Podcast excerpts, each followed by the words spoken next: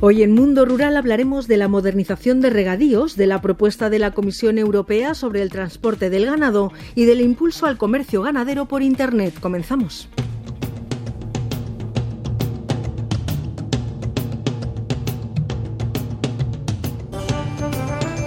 El Gobierno se ha marcado como prioridad en esta legislatura la modernización de regadíos para impulsar una agricultura sostenible. El ministro de Agricultura, Pesca y Alimentación, Luis Planas, ha insistido en que con un regadío sostenible se incrementan las posibilidades de futuro de la actividad agraria y de los jóvenes y ha recordado que la primera partida de los fondos europeos de recuperación que se destinan al sector primario va dirigida a la modernización del regadío.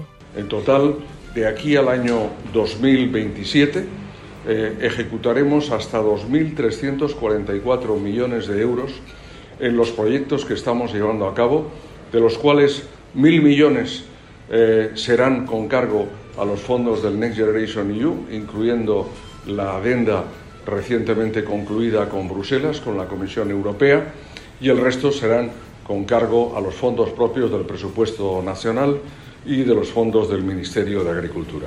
El Ministerio de Agricultura, Pesca y Alimentación ha anunciado también una inversión de 35 millones de euros financiados con fondos europeos para modernizar el regadío de Novalimia en Urense, que beneficiará a más de 1.800 agricultores. Esta cantidad ayudará a consolidar en la comarca el cultivo de la patata, amparada bajo la indicación geográfica protegida Pataca de Galicia.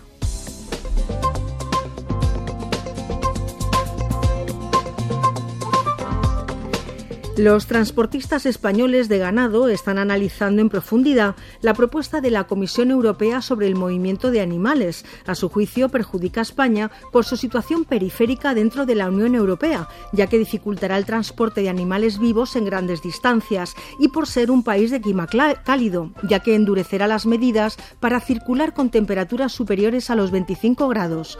Nos lo cuenta el secretario general de la Confederación Española de Transporte de Mercancías de Animales Vivos Pedro Martínez. Ocho, tú piensas que todos los países de la zona mediterránea, Grecia, Italia, España, Portugal, se van a ver muy afectados, claro.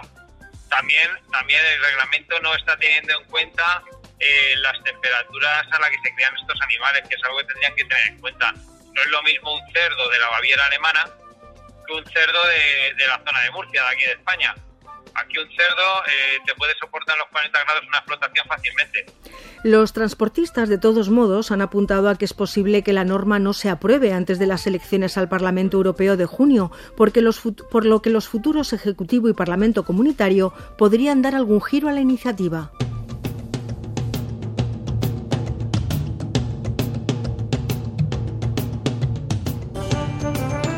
Y seguimos hablando de ganadería porque no escapa al impulso de la compraventa online y aunque ha tardado en llegar, ya existen las aplicaciones y las webs especializadas que ponen en contacto de forma sencilla a los productores. Una de ellas es la web y aplicación para móviles Vaya Vaca. En ella se anuncian lotes de ganado vacuno y los interesados se ponen en contacto por privado para culminar la transacción. También ofrece subastas online de ganado. El director de negocio en las áreas de aplicación de la compañía Seresco, Rubén Pérez, nos cuenta cómo fue la primera subasta. Con curiosidades como que se vendieron animales eh, eh, directamente a Francia, eh, sin que la persona, sin que el comprador accediera al requisito ferial porque estaba pues clausurado por el tema del COVID. O sea, fue un éxito tremendo, ¿no? Y, hay escenas pues muy interesantes allí de, ganaderos pues viendo el móvil, viendo la subasta en estricto directo en el móvil cuando realmente tenían los animales a 20 metros. En el caso de la aplicación Bacapop, se pueden publicar en ella anuncios de venta y hablar con los ganaderos para cerrar las compras. Además, se puede buscar ganado por zona y raza y se actualiza de forma permanente en función de las demandas que les trasladan los ganaderos.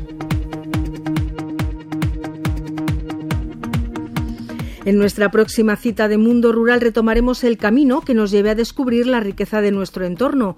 No olviden que pueden realizar sus consultas a la dirección de Mundo Rural, redacción Un programa elaborado por Efeagro y Radio 5, Todo Noticias.